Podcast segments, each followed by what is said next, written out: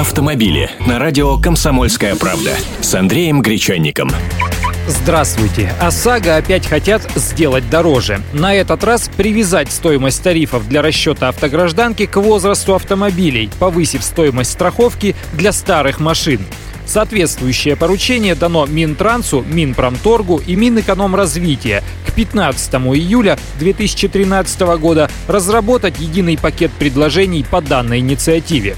Откуда ноги растут, понятно. Это может быть выгодно, во-первых, автопроизводителям, которым не нужно, чтобы люди подолгу не меняли машину. Им нужно производить и продавать, производить и продавать. А также самим автостраховщикам, которые спят и видят, как бы поднять тарифы на ОСАГО. Под любым предлогом, хоть за несезонную резину, хоть за черный цвет кузова.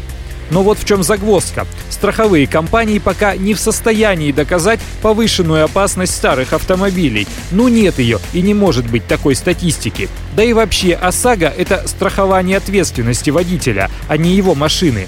Его стаж, возраст, частота попаданий в ДТП – это понятно. Но на какой машине выше риск устроить ДТП? На стареньких «Жигулях» или на новом «Мерседесе» – это еще вопрос.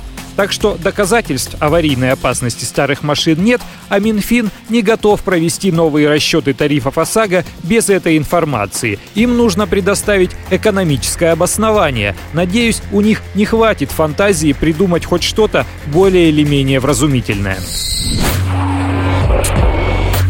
Автомобили с Андреем Гречанником.